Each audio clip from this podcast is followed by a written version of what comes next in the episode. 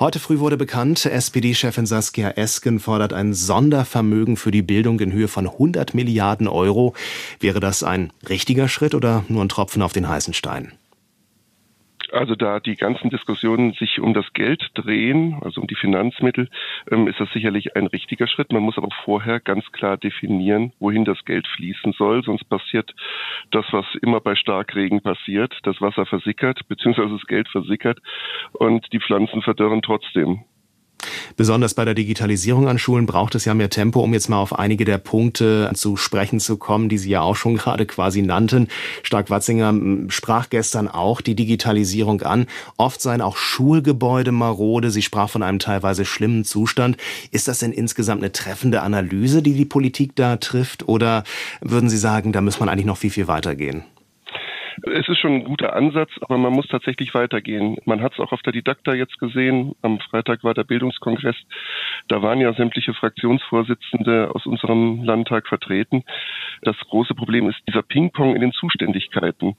Man schiebt sich die Verantwortung hin und her der pädagogische Bereich liegt in Händen des Kultusministeriums. Umsetzen sollen es die Kommunen vor Ort, also die Schule gestalten, den Raum gestalten, das Geld dafür zur Verfügung haben letztendlich bekommen jetzt die, die Kreise die Aufgabe für den Ganztag 2026.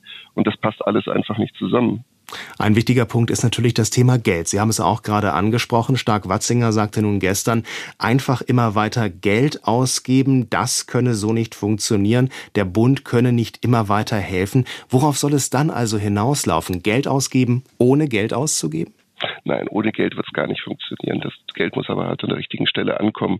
Und Chancengleichheit bedeutet da auch, dass die Kommunen, die letztlich die Schule in der Infrastruktur gestalten, auch die entsprechenden Mittel zur Verfügung gestellt bekommen und die Mittel nicht irgendwo anders versiegen.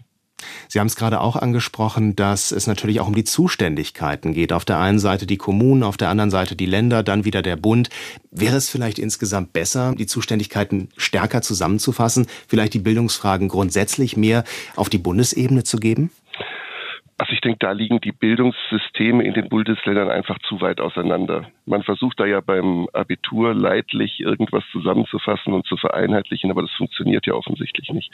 Und dann so einen großen Schritt zu gehen und gleich die Bildungssysteme der Länder irgendwo vereinheitlichen zu wollen, also ich denke, das endet eher in der Katastrophe, als dass es zielführend.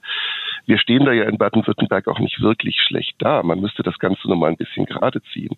Also gerade die Verantwortlichkeiten etwas mehr in eine Hand legen, die Kommunen besser ausstatten, finanziell ausstatten und dann auch schauen, dass das Geld dort tatsächlich für die richtigen Dinge eingesetzt wird. Also Mindeststandards festlegen in jeglicher Hinsicht und dann auch schauen, dass diese Mindeststandards einen gewissen Qualitätsanspruch erfüllen.